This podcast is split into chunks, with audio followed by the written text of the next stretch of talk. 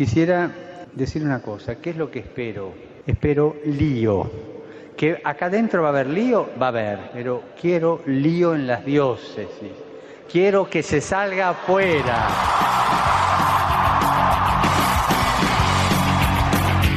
Armando Lío, con Fran Juárez desde Murcia. No puedo pelear contra algo invisible. Muy buenas noches, queridos amigos de Radio María y seguidores de Armando Lío. Estamos ya, ahora sí, culminando este mes de noviembre y en añadidura hemos culminado o nos queda en esta semanita por terminar este tiempo ordinario. Nosotros nos disponemos a cerrar también este ciclo del mes de noviembre que hemos dedicado de una forma especial a la escatología, a los santos, a los fieles difuntos y también a todas estas uh, pseudociencias y vertientes que el mundo nos propone como nuevas religiones, incluso podíamos decir y hemos nombrado en anteriores programas. Hoy tenemos un broche de oro muy especial y esperemos que también pues nos sirva para reforzar nuestra fe en este nuevo año litúrgico que ya mismo vamos a comenzar.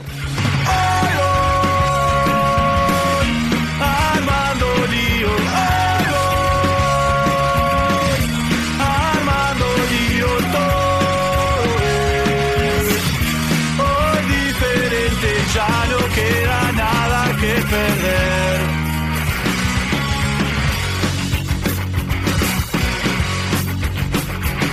Vamos a presentar a todos los que nos disponemos a acompañaros durante los siguientes minutos en estas ondas de Radio María. Nos vamos hasta Guatemala para saludar a nuestra queridísima Vera Girón. Muy buenas noches, queridos amigos. Qué alegría poder compartir con ustedes. Pues sí, ya estamos terminando este tiempo, pero nos preparamos para un tiempo maravilloso y debemos prepararnos muy bien. Exactamente.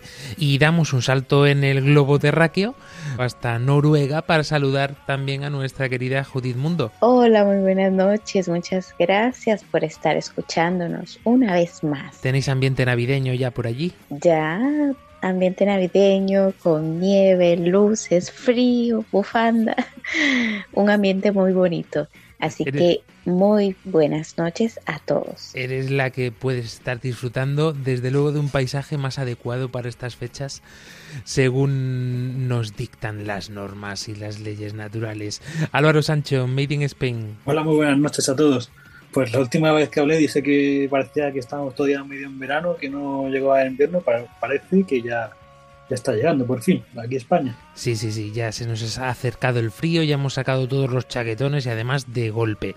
Saludamos a nuestro querido equipo de redes sociales, capitaneado por Claudia Requena, y un verdadero placer saludarles una noche más este que os habla Fran Juárez.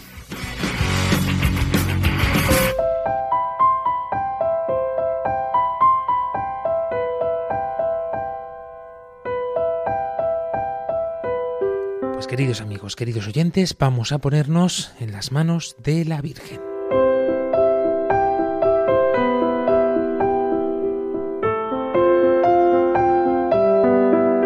María orienta nuestra elección de vida. Confórtanos en la hora de la prueba, para que fieles a Dios y al hombre recorramos con humilde audacia los caminos misteriosos que tienen las ondas del sonido, para llevar a la mente y al corazón de cada persona el anuncio glorioso de Cristo Redentor del hombre. María, estrella de la evangelización, camina con nosotros, guía a Radio María y sé su protectora. Amén. Amén.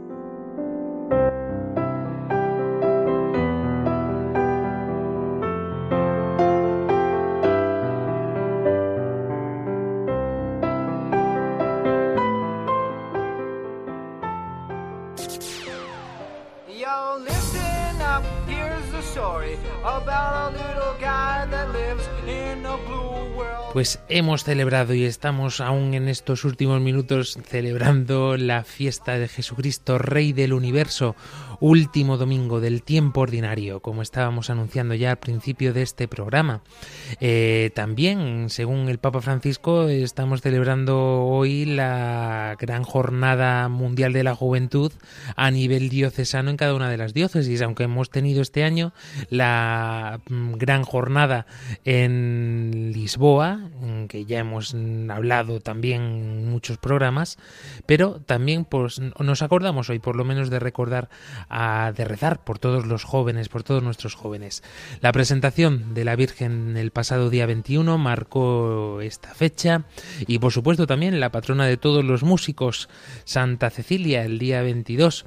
Y bueno, en otro orden de asuntos, pues el pasado viernes todo el mundo ya está pendiente de las fiestas navideñas con este día que nos ponen el Black Friday para anticiparnos a las compras y al furor del mundo compulsivo de la sociedad por este mundo que impera del negocio y de la compra-venta. Bueno, eh, nosotros nos vamos a encargar esta noche de comprar algo mucho mejor y además mucho más barato. Eh, os invitamos, como siempre decimos, a participar y a colaborar en el programa a través de nuestras redes sociales. Ya sabéis que estamos en Facebook, en Twitter, en Instagram, también en TikTok, en nuestro canal de YouTube y por supuesto también pues a través de nuestro número de WhatsApp y o Telegram en el teléfono más 34 685 25 22 55. Volvemos a repetir, más 34 685 25 22 55. Y nuestro correo electrónico también a vuestra disposición armandolio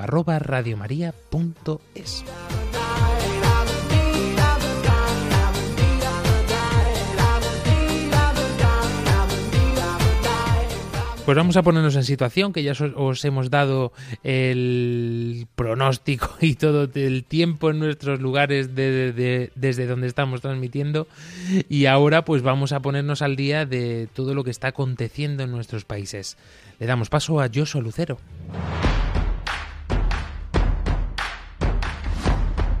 Saludos y bendiciones estimados amigos Radio Escuchas y bienvenidos a este informativo para la edición de Armando Lío. Soy yo, Lucero y a continuación las noticias más importantes de los países en los que emitimos.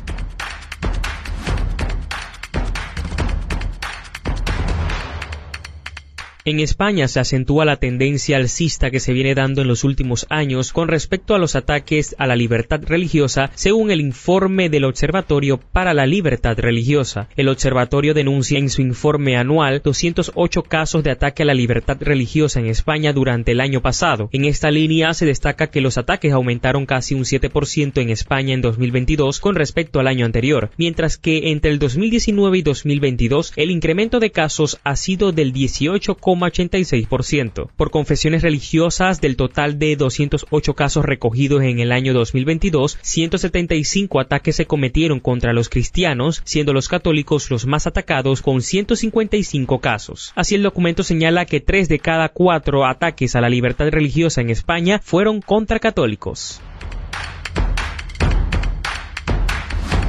En Guatemala, la pastoral juvenil de la diócesis de Huehuetenango está lista para vivir su sexto Congreso de la Juventud, la cual tiene como lema Toma tu cruz y sígueme. Se realizarán el 4, 5 y 6 de diciembre la misión con los directivos comunitarios y del 7 al 8 de diciembre los jóvenes vivirán este Congreso diocesano. En Paraguay, la festividad de la Virgen de Caucupé también se celebra en el exterior, y es que los paraguayos residentes en otros países también se suman a las festividades de la Virgen de Caucupé, con misas a partir del 8 de diciembre y otras actividades desde este fin de semana. También anuncian la realización de festivales folclóricos y ferias de comidas típicas. Cabe destacar que la comunidad paraguaya en el mundo organiza santas eucaristías en distintos lugares en su idioma natal, el guaraní. En Panamá la historia del caminar de los claretianos en nuestro istmo se ha recopilado en uno de los salones del Santuario Nacional, el cual han adecuado para convertirlo en el Museo Claret, una rica oportunidad para dar un vistazo al pasado, mirar fotografías, artículos y ornamentos litúrgicos que plasman el legado de los sacerdotes misioneros en Panamá. El padre Freddy Ramírez, párroco del templo, detalló que hace muchos años vino a su mente esta idea, ya que pudo ver muchos objetos de gran significado y valor que estaban sin uso. El museo se encuentra disponible para su visita diaria de 9 de la mañana hasta las 5 de la tarde con entrada gratuita. Y hasta aquí el informativo para esta edición de Armando Lío. Soy yo, Lucero, y será hasta la siguiente.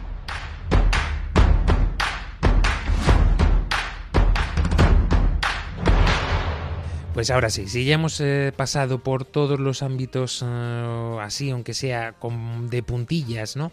Para poder hacernos una idea de la importancia que tiene para nosotros la trascendencia del ser humano y de poner la vista al cielo, nos queda por tratar un tema creo que muy interesante y creo que a todos nos va a llamar la atención el poder conocer este asunto y es que los jóvenes se preocupan de este tema mucho más de lo que nos pensamos. Por ello le damos al play en esta noche a Lío Ánimas.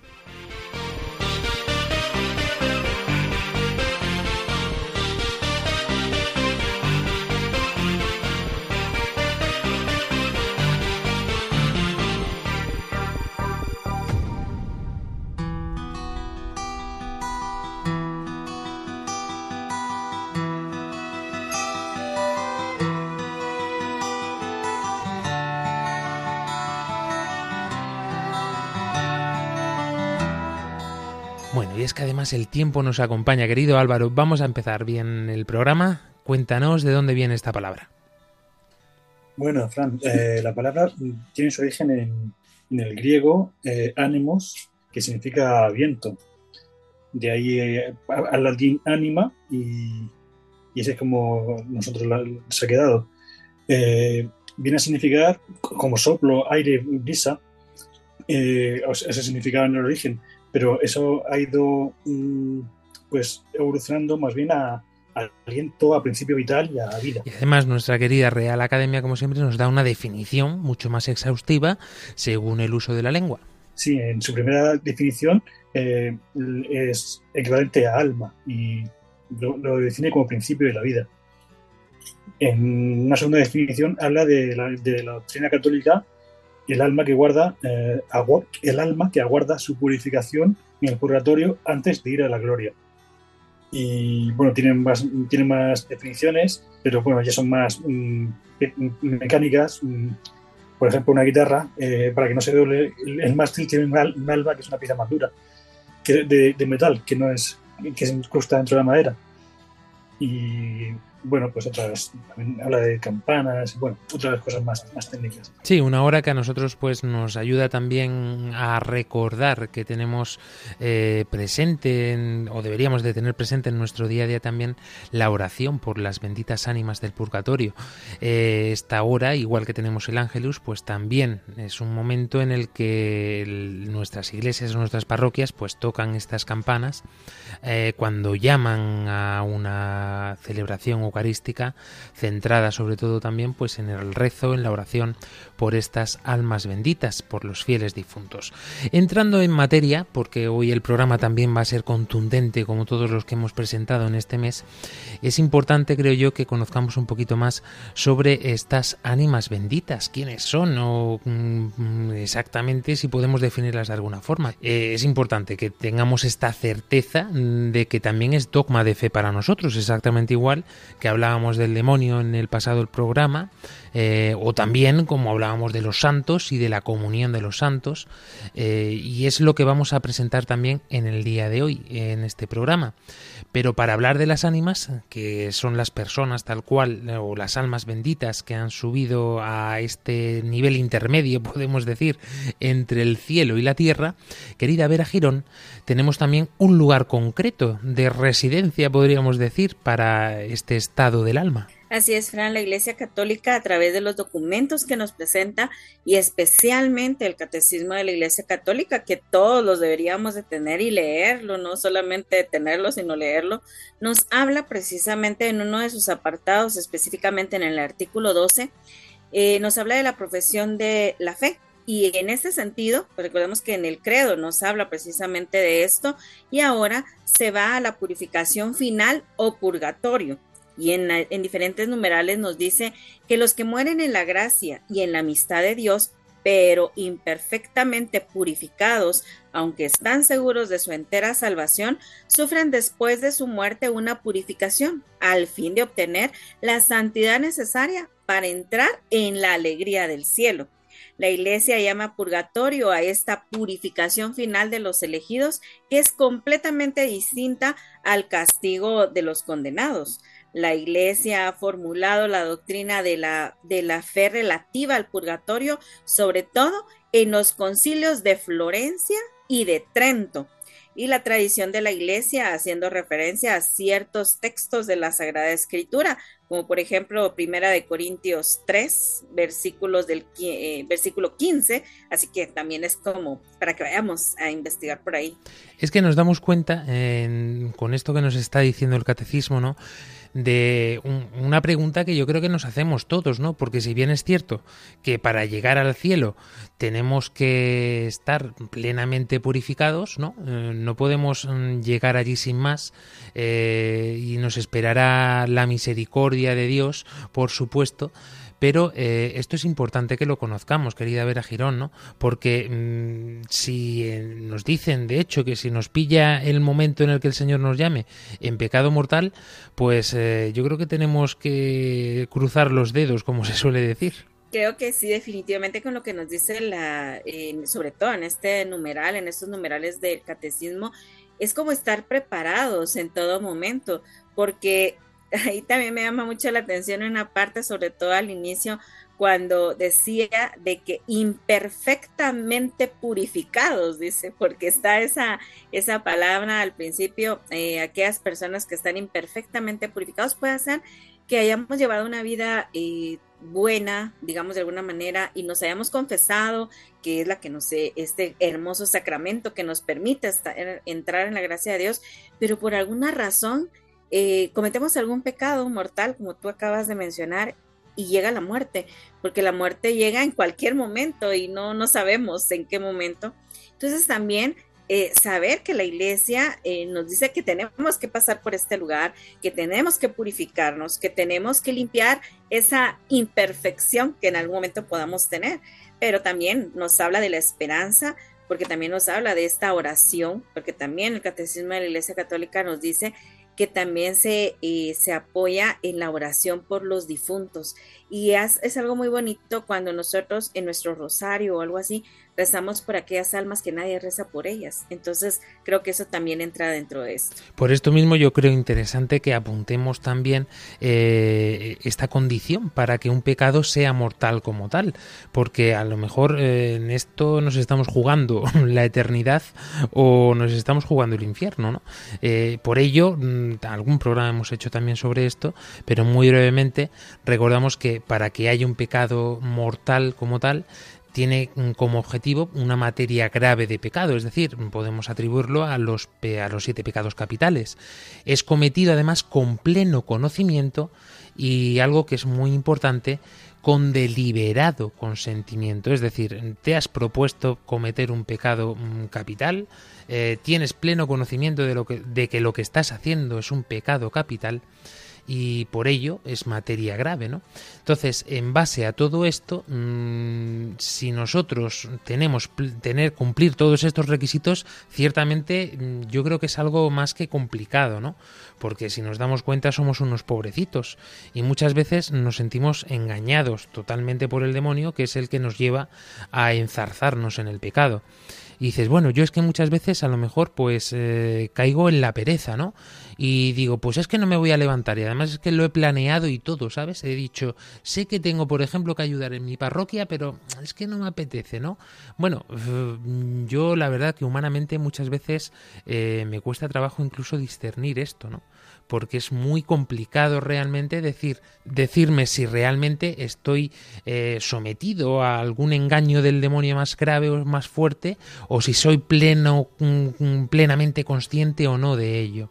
Pero bueno, vamos a continuar profundizando, querida Vera, en lo que nos dice la Santa Madre Iglesia sobre el purgatorio. Claro que sí, Dice que eh, eh, también la iglesia en el purgatorio a esta purificación final de los elegidos que es completamente distinta al castigo de los condenados. Respecto a estas ciertas faltas ligeras, es necesario creer que antes del juicio existe un fuego purificador, según lo que afirma aquel que es la verdad, al decir que si alguno ha pronunciado una blasfemia contra el Espíritu Santo, esto no le será perdonado ni en este siglo ni en el futuro.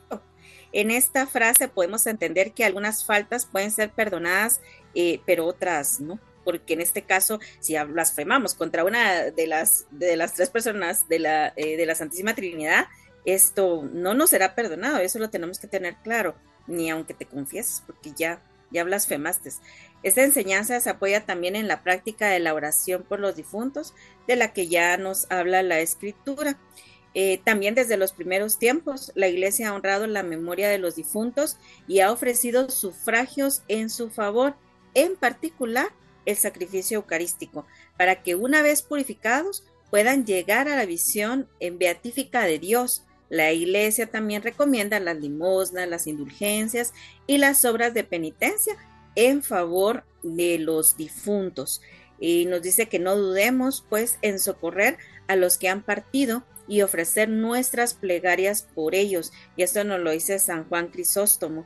Todo esto está apoyado en el Catecismo de la Iglesia Católica y si nuestros queridos amigos quieren eh, pues adentrarse, pueden encontrarlos desde el numeral 1030 al eh, numeral 1032. Ahí se pueden apoyar para poder seguir investigando y ahondando sobre eso tan importante. Ciertamente, y es que muchas veces eh, nos podemos mm, confundir entre lo que se piensa o se dice por ahí, ¿no? Porque hay algunos que dicen que aquí no nos vamos a salvar ni el apuntador, como se suele decir, y hay otros que dicen todo lo contrario, que da igual lo que hagas, tú no te preocupes porque todos vamos a ir al cielo, el Señor es bueno, es misericordioso, y ni un extremo ni el otro son ciertos, mucho menos nosotros para juzgar quién va a ir al cielo y quién va a ir al infierno.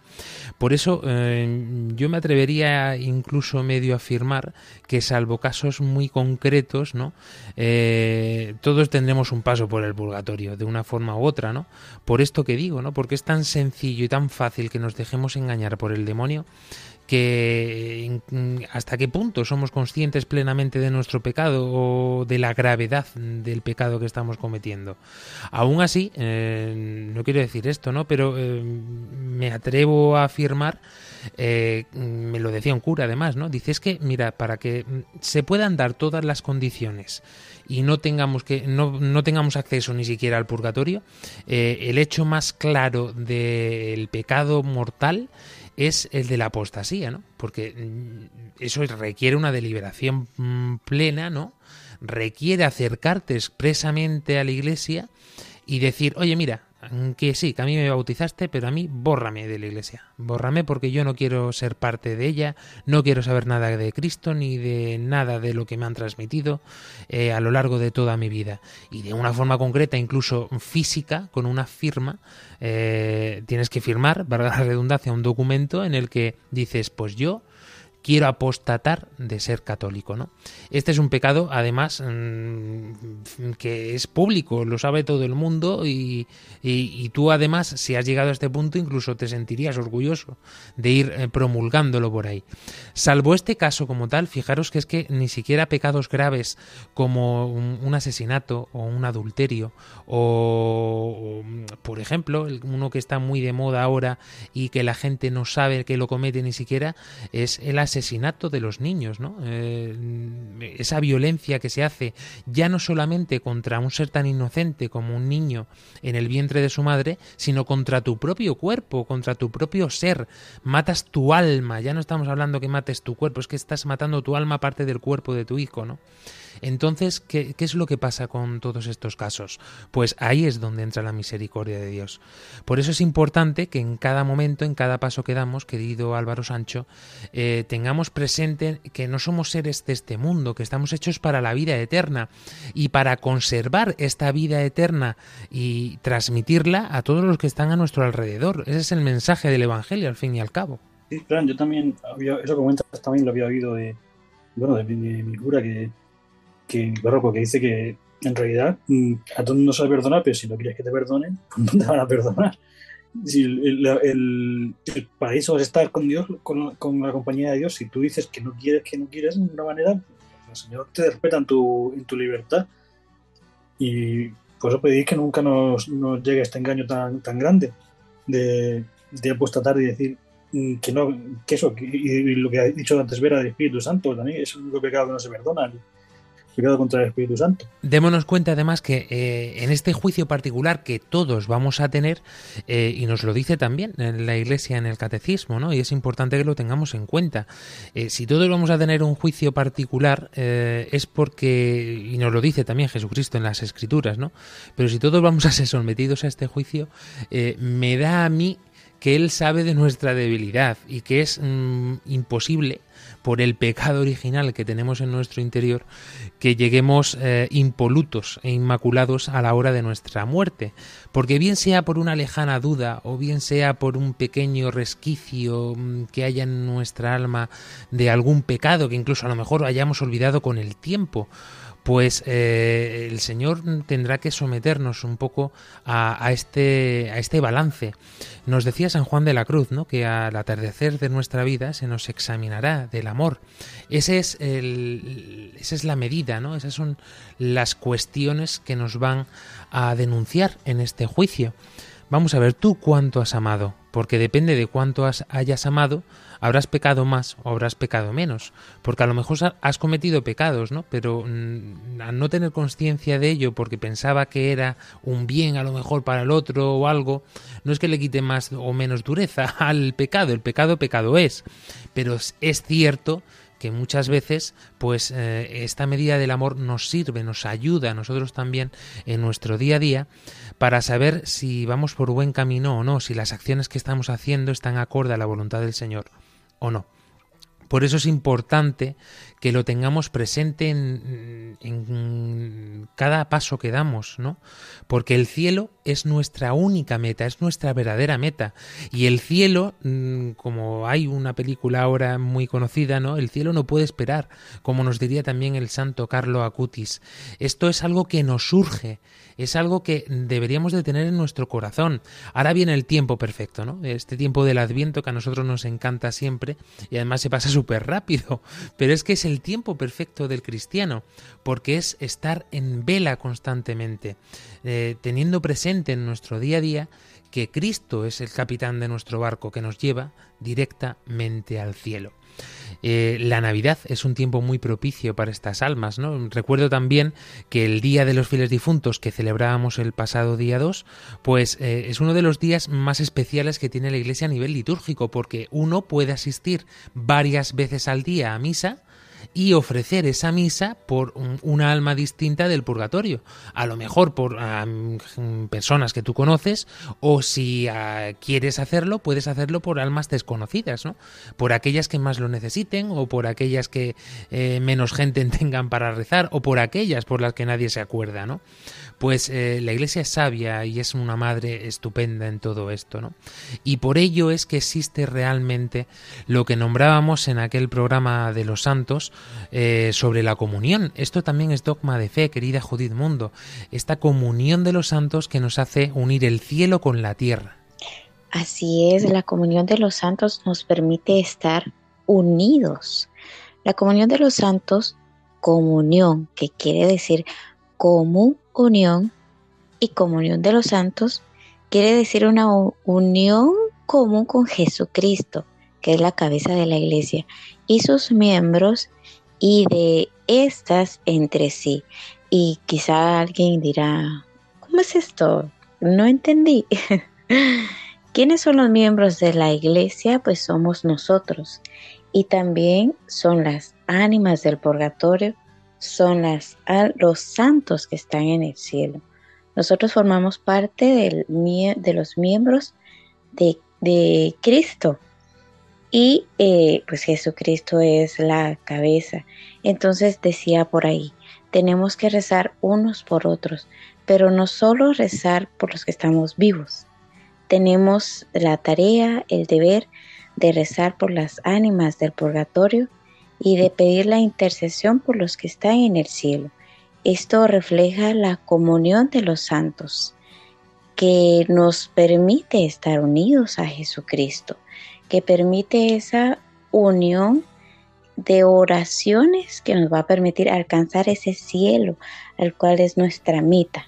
Por eso ofrecer la Santa Misa por estas benditas almas o rezar el Santo Rosario son ah, algunos de los métodos eh, que tenemos, mejor dicho, algunas de las herramientas que tenemos en nuestra mano para hacer por los demás, ¿no? Eh, porque tuve hambre y me disteis de comer, tuve sed y me disteis de beber. Eh, todo esto, ¿cómo lo reflejamos en medio de esta situación o de esta temática concreta? Pues de la manera como nos acaba de decir también Judith, ¿no? Es importante que estemos atentos no solamente a lo que nos pasa a nosotros en nuestra vida, en nuestro entorno, sino también a los hermanos que tenemos alrededor. Esto es la caridad cristiana, la verdadera caridad cristiana. Vamos a hacer una breve pausa porque nos hace falta un cafecito para poder asimilar este tema que es eh, contundente, ¿verdad?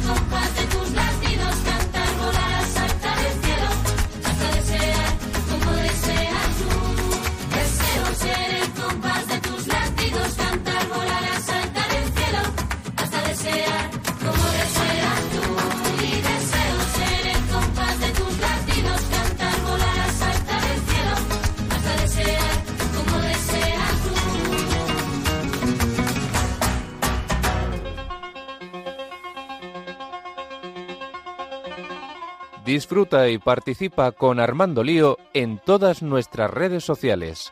Búscanos en Facebook, en Twitter, en Instagram, en TikTok y en Twitch como Armando Lío RM. Escríbenos y mándanos tus mensajes de voz a nuestro número de WhatsApp y Telegram más 34 685 25 22 55 más 34 685 25 22 55. Nuestro correo electrónico armandolío arroba radiomaria.es. En Radio María, más Armando Lío que nunca. Pues continuamos en este programa de Armando Lío con el hashtag de esta noche, Lío Ánimas. Cuéntanos si tú te acuerdas de rezar por las benditas almas, si rezas también por aquellos que nos han precedido y que a lo mejor necesitan todavía de una ayudita más, ¿no? ¿Cómo? Pues a través de las vías de contacto habituales de este programa.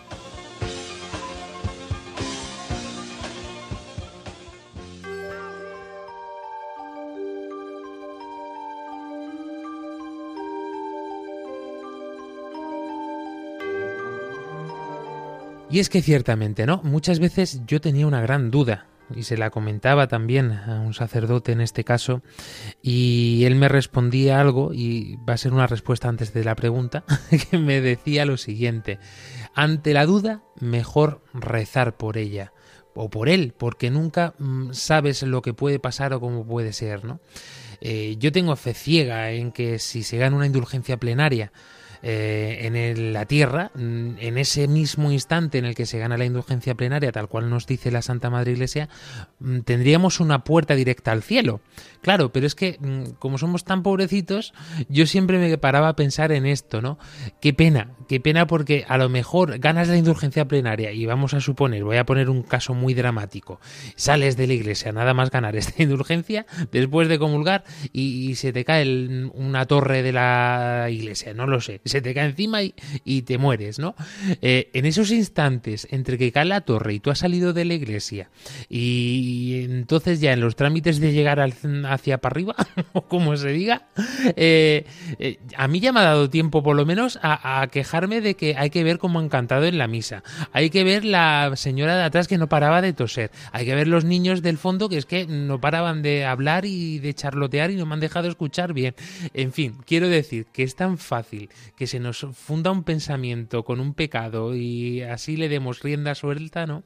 Que es muy complicado eh, realmente esto. ¿Cuál es la, pregunta que daba esta respuesta? Pues que, eh, ¿qué es lo que pasa, ¿no? Si ganamos una indulgencia plenaria para una bendita alma del purgatorio. Porque lo más normal, y tal cual nos dice la Iglesia, es que se vaya directamente al cielo.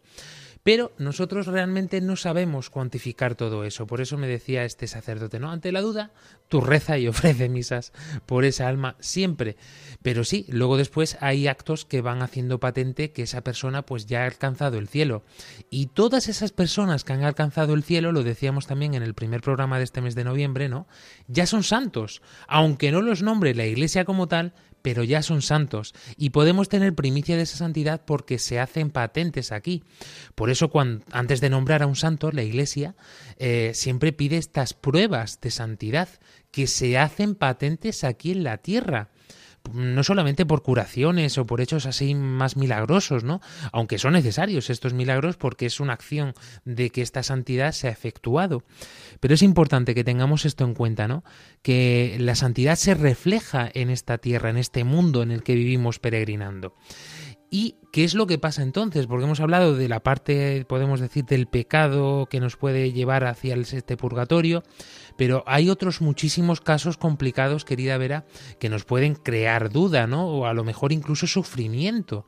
Porque esa madre que a lo mejor eh, ha tenido un aborto, eh, ¿qué pasa con mi hijo, no? A lo mejor tenía siete mesecitos, o a lo mejor un niño pequeño, estamos hablando de un niño que no tiene conciencia todavía, o nos vamos a un caso extremo, yo que sé, a lo mejor eh, tienes un marido que ha perdido la cabeza o está muy enfermo y ha cometido una barbaridad. Eh, no lo sé, hay muchísimos casos concretos, querida Vera. Definitivamente en ese sentido creo que cuando hablamos de los niños específicamente, es un tema bien complicado de abordar, porque por ejemplo, en el caso de, las mujeres que están en estado de gravidez, están embarazadas y un accidente, ¿no? Hay un accidente, está embarazada.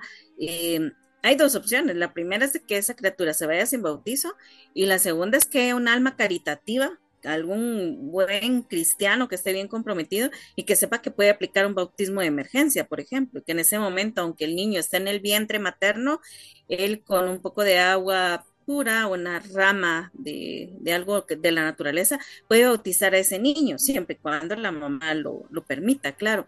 Entonces, eso puede ser la salvación. Bueno, entonces ahí la mamá se puede quedar tranquila.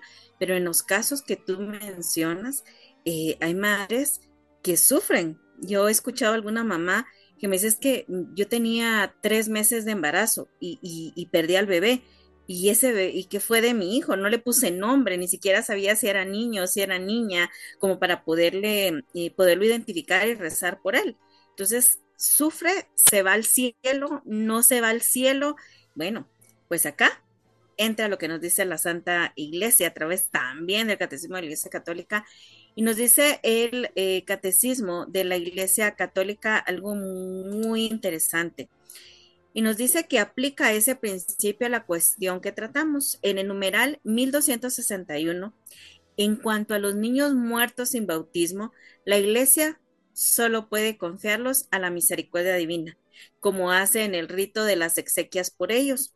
En efecto, la gran misericordia de Dios que quiere que todos los hombres se salven y la ternura de Jesús con los niños, que le hizo decir, dejad que los niños se acerquen a mí no se los impidáis, nos permite confiar en que haya un camino de salvación para los niños que mueren sin bautismo. Dentro de este sentido, también podemos recordar las palabras eh, de la Santísima Virgen María en su advocación de Fátima, en la cual eh, nos pide que recemos y dice, oh Jesús mío, perdona nuestros pecados, líbranos del fuego del infierno, lleva a todas las almas al cielo, especialmente, nos dice, a las más necesitadas. ¿Y quiénes son esas más necesitadas? Pues puede ser aquella persona que, por ejemplo, hizo algo en su vida que no era correcto eh, y pues esa alma necesita que recen por ella. Ese niño que tal vez eh, falleció, si alguna, alguna mamá tiene ese dolor en su corazón que, perdió al bebé y qué fue, bueno, pues si lo considera como un alma necesitada, pues también orar, eh, nos pide la Santa Madre, Nuestra Señora, que recemos por esas almas. Muchas veces no rezamos por aquella persona que nos ha hecho daño y que ya falleció. Y no dice, ay no, pues ya se murió. No, hay que rezar, hay que rezar por ellos. Yo recuerdo que hace mucho tiempo me asaltaron en el bus y cuando el señor que me que asaltó con pistola en mano y todo se bajó del bus, yo empecé a rezar por él y entonces yo rezaba y le pedía a Dios que lo perdonara y que no le tomara en cuenta sus faltas, etcétera. Entonces me decía el Señor que venía delante de mí, pero ¿por qué reza por ese hombre? Nos acaba de lastimar, nos robó nuestras cosas, hizo eso. Y yo le decía algo que yo no sé si estaba cierto o no, pero así lo creo y así lo pienso. Le digo, yo creo que esa persona, cuando fallezca, probablemente va a morir en su ley, en esta vida que él está llevando y quizás no va a morir en una cama, no va a morir asistido ni siquiera por un, eh, por un alma generosa que le pueda pasar un vaso de agua, va a morir en esa ley, en esa vida que él está acostumbrado a vivir. Pero yo espero morir tal vez sola, porque tal vez no va a haber algún familiar conmigo, pero en un hospital, en mi cama, apoyada, rezando o algo así. Entonces yo tengo que rezar por él, porque aunque me hizo daño, yo sé que la vida de él no va a ser fácil y su muerte tampoco, y quizás nadie va a rezar por él. Ciertamente, y eso lo tenemos que tener muy en cuenta, sobre todo también para que sintamos la paz necesaria en momentos tan difíciles, ¿no? Recuerdo un caso muy concreto, yéndonos al otro extremo que estábamos mencionando, que causó un gran sufrimiento, ¿no? Pues una amiga mía, eh, su hermano se suicidó Claro, ¿qué es lo que pasa ante estos casos? Porque técnicamente el suicidio es uno de los pecados eh, que hacen de una forma más contundente el pecado de la soberbia, ¿no? Es como decir, fíjate, si soy yo Dios de mi vida, que tengo el poder para quitármela, sin que es tener que esperar a que tú me la quites, ¿no? Y recuerdo que esto le causó un sufrimiento terrible alrededor de mucho tiempo, ¿no? Pero eh, el sacerdote, eh, recuerdo que en la misa de difuntos que se hizo por él, porque antiguamente se le negaba incluso esto, ¿no? Esto es así. O sea, antiguamente no se podía ni enterrar en Camposanto, ni siquiera celebrar Santa Misa por él en absoluto, ¿no? Directamente era descartado. Pero eh, ahora sí se puede hacer. ¿Por qué? Por esto que estábamos diciendo, ¿no? Si yo gano una indulgencia plenaria y en el tiempo que se me caía la torre, recordad, me daba tiempo a hacer todo esto, eh, del lado opuesto también pasa exactamente igual. Fijaros que hay segundos o incluso minutos desde que uno se va apagando ¿no? físicamente y eh, en nuestra mente, aparte que los tiempos del Señor no son nuestros tiempos, ¿no? Pero físicamente, fisiológicamente, nuestra mente se suele, el cerebro suele desconectarse incluso eh, minutos o segundos después de que el cuerpo, por lo mejor deje de funcionar el corazón o dejemos de respirar. ¿Qué pasa en ese tiempo? ¿Tú lo sabes? Es imposible saberlo. Y si esa persona que a lo mejor se ha quitado la vida eh, por circunstancias que nosotros no podemos entender, le ha dado tiempo a decir, Señor, perdóname, no quería hacer esto, no sé por qué lo he hecho, se arrepiente en ese milisegundo, en ese instante, eh, ¿acaso el Señor no va a tener en cuenta eso? ¿No va a saber que mm, eso, esa persona estaba, estaba ansioso por poder gustar la felicidad que no encontraba y a lo mejor la encuentra en ese instante, se abraza la verdad y, entonces eh, el Señor no va a tener misericordia en ese instante? Pues eh, por eso es importante que recemos y que ofrezcamos misas por todas estas personas, ¿no? Da igual que sea un asesino, que sea, no sé qué pecado más grande se pueda cometer, un terrorista, es necesario que nosotros recemos constantemente por todas estas personas, aunque nos atraquen a mano armada en un autobús o en un carro o en un eh, colectivo. Tenemos que tenerlo en cuenta esto, ¿no? Eh, rezad por vuestros enemigos, nos dice el Señor, ¿no? Orar por los que os difaman. Eh, bendecid, no maldizcáis. Eh, todo esto es lo que tenemos que tener en cuenta. Y además es que esto, como decíamos antes, querida Judimundo, se hace patente. Los santos, eh, por un agujerito, yo creo que se nos cuelan de vez en cuando, ¿no? y aquí las almas del purgatorio están muy conectadas con nosotros en la tierra, en este sentido, ¿no?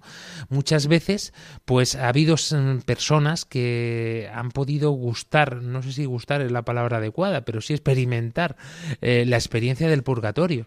Eh, se me vienen a la mente algunas figuras como María Valtorta, ¿no? que escribió unos libros eh, impresionantes, o se me viene también a la mente pues eh, Santa Teresa de Jesús, ¿no? Eh, mm, santos que experimentaron el purgatorio, que las ánimas eh, le hablaban en su vida para que rezaran, rogando, suplicando, aunque fuera tirándole del pelo para que se diera cuenta de, de la necesidad que tenía para poder llegar al cielo. No sé si has podido encontrar también algún testimonio, alguna experiencia más. Uf, encontré y me quedé encantada con todas estas historias. Y es que las almas eh, del purgatorio se nos van a presentar, se nos pueden presentar, pero eh, muchos santos dicen que no se presentan para hacernos daño, no se presentan para asustarnos, se pueden presentar a nosotros como personas normales, pero con la característica que van a manifestar su necesidad de oración y ya que lo mencionan, me voy a permitir contar una pequeña historia de una monja que me la contó. Ella dice que necesitaba viajar y fue un viaje repentino que no le dio tiempo de hacer un trámite. Entonces ella se lanzó al viaje, pero hizo una novena a las ánimas del purgatorio para que le ayudaran a pasar sin problema en migración, en los aeropuertos, etc. Ella cuenta que llegó al aeropuerto y dice que había una gran fila de personas esperando pasar. Y dice que un policía se le acercó, la llamó y le preguntó en qué la puedo ayudar. Entonces ella contó su problema y el policía le dijo, venga, la voy a ayudar. Y la llevó y le dijo, pase, no tiene ningún problema, pase. Entonces la monja le dijo, bueno, ¿cómo te puedo pagar este favor? Y él le dijo, solo ore por mí, ore por mí que lo necesito mucho, por favor. Dice que le dijo eso, entonces ella rápidamente dijo, es una ánima del purgatorio. Le dijo, yo rezaré por ti. Y le regaló una medalla de la Virgen Milagrosa. Y dice que el policía la llevó y ella volteó a ver y ya no estaba el policía. Y toda la gente esperando pasar. Entonces, eh, esta historia a mí me impactó mucho y me encantó porque también lo dicen los santos, se nos van a presentar, pero no para hacernos daño, para asustarnos, se nos van a presentar como personas normales, con esa característica, mostrando su necesidad de las oraciones. Y hay varios santos que hablan de la experiencia del purgatorio y de las ánimas, pero me quedo con dos, con Santa Faustina y Santa Gertrudis. Santa Faustina dice que tuvo una revelación del purgatorio. Ella cuenta que vio un lugar lleno de fuego y almas sufrientes. Ella les preguntó lo que más les hacía sufrir. Estas almas le contestaron que era el sentirse abandonadas por Dios. Ella se refiere al purgatorio como cárcel de sufrimiento.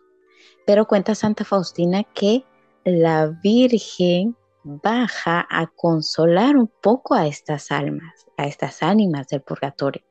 Y eso me encantó tanto. Y eh, por otro lado también está Santa Gertrudis, a quien Dios le, le concedió la gracia de poder rescatar muchas ánimas del purgatorio. Y ella dice, las almas pueden manifestarse de diversos modos, pero siempre se van a manifestar. Y solo eso quiero rescatar de ella. Se nos van a manifestar. Y también otra cosa, alguien decía, eh, anoche soñé con mi familiar que falleció y soñé que estaba enfermo, que me decía que estaba un poco mal. Esa también puede ser una manifestación en la que el alma de nuestro difunto nos está pidiendo oraciones. Entonces, Ahí debemos recordarlo, orar por nuestro difunto o por quien sea. Y yo a veces también oro por las personas que mueren en accidentes. Una muerte tan repentina eh, que no les da tiempo de nada, de arrepentirse de nada. Entonces por ellos hay que orar, orar, orar y ofrecer misas por nuestros difuntos. Fijaros, queridos oyentes, que ya lo decíamos, eh, hemos intentado obviar el tema en los programas anteriores que hemos estado tratando todo esto, ¿no? Porque queríamos llegar a este programa, ¿no? Hablamos de los espíritus, eh, que qué pasaba con esto, si había, si era cierto los testimonios que nos llegaban de mm, personas que se le aparecían, familiares que llegaban por la noche y se sentaban en tu cama, eh, todo esto, mm, recuerdo que decíamos en el programa tendrá su explicación. Y es que esta es la explicación que nos da la Santa Madre Iglesia. Es decir, ¿existen los espíritus? Pues mira, tal cual nos lo cuenta Hollywood, ya os digo yo que no.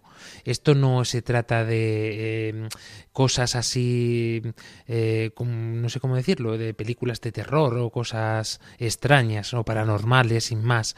No, eh, todo esto tiene la explicación que nos acaba de explicar mm, muy bien nuestra querida Judith Mundo. Y es que es así tal cual. Los espíritus existen, mira, lo que existen son las ánimas del purgatorio. Lo que existen son nuestros familiares, nuestros amigos, nuestros conocidos, o a lo mejor no los conocemos ni siquiera, que están aguardando poder gozar de la vida eterna y ya no saben lo que hacer las pobrecitas para escapar de este eh, fuego infernal, porque es cierto que el purgatorio, tal cual los, se lo han revelado a muchos de los santos, ¿no? Es, es un lugar de tortura, es un lugar, es una cárcel, sí, pero es como una antesala más bien del infierno que del cielo en este sentido, ¿no? Aunque yo no sé, eh, tendría que profundizar mucho más teológicamente en este concepto e informarme más, pero yo me lo imagino también el purgatorio como con niveles, ¿no? Como que vas pasando poquito a poco, ¿no? Y habrá zonas más caldeadas y zonas más fresquitas. Eh, supongo que por las zonas más fresquitas o por las más caldeadas será también por donde se pasará de vez en cuando nuestra madre, ¿no? La Virgen María, como decía este meme que salía por todas las redes sociales hace tiempo, ¿no? La Virgen María tirando un rosario y por la puerta de atrás se los iba colando a San Pedro por la puerta y decía San Pedro, pero todos estos donde han aparecido y decía Jesucristo, son cosas de mi madre, ¿no? Pues esto es. Esto es lo importante de todo. No tengamos miedo a estos, eh, a estas almas, a estas personas, a estos seres eh, a los que el Señor les ha dotado de una experiencia y de una historia igual que a ti y a mí. ¿No piensas que es algo mucho más extraño? No es algo nada más paranormal, es lo más normal del mundo. Igual de normal que es el cielo, igual de normal que es nuestro peregrinar en esta tierra, lo que pasa que nuestra corta inteligencia en este sentido pues no comprende muchas veces o no entiende y tiene que inventarse fantasías e historias, ¿no? Recemos, como vuelvo a repetir, la frase que está guiando el mes de noviembre es la de nuestra querida Lucy Cardozo. Menos historias y más rosarios. Así comprenderemos muchísimas de las cosas que eh, tenemos a nuestro alrededor, ¿no? O por lo menos podremos eh, gustar y palpar de cerca al Señor.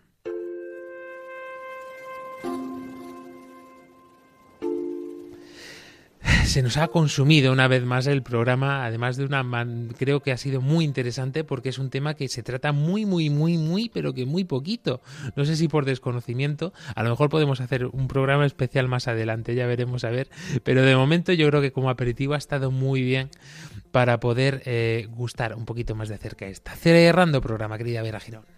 Bueno, me quedo con una, una oración que mi abuelita me enseñó cuando estaba chiquita y me decía que cada vez que yo estuviera en peligro y pasara por un lugar oscura, oscuro, dijera, ánimas benditas del Santo Purgatorio, venid en mi ayuda. Y en ese, en ese momento iba a escuchar muchas voces a mi alrededor. Bueno, las personas que me quisieran hacer daño iban a, iban a escuchar muchas voces.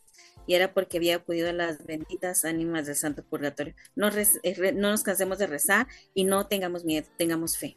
Y es que ahí está, dicen que son una gran ayuda. Yo ahí lo dejo, ¿eh? Judith Mundo.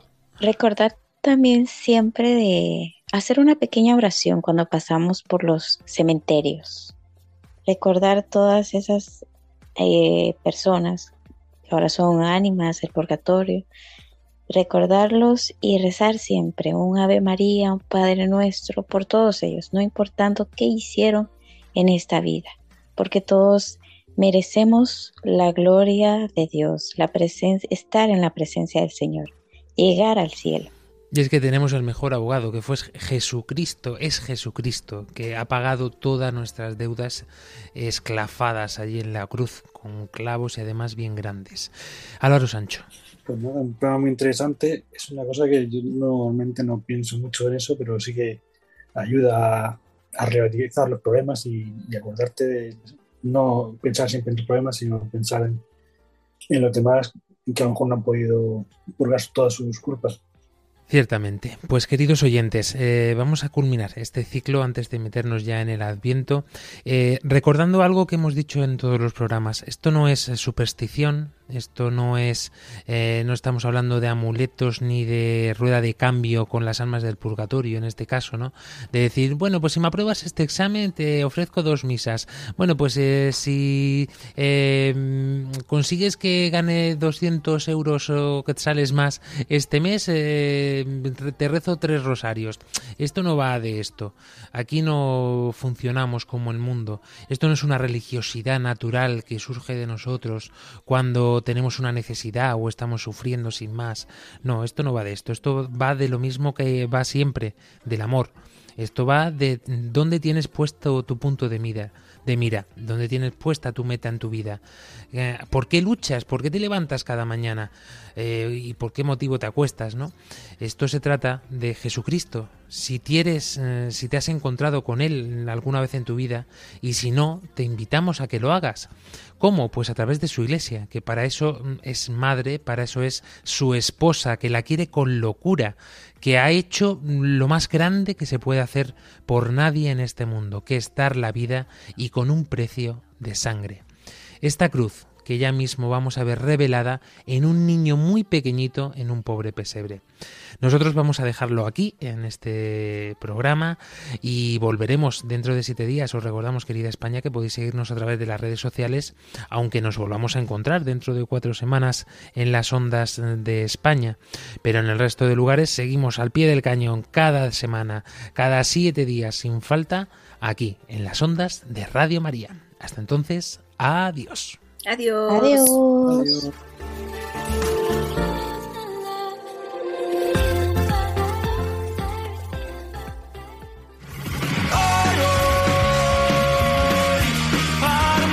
Armando Lío, con Fran Juárez, desde Murcia. Armando Lío,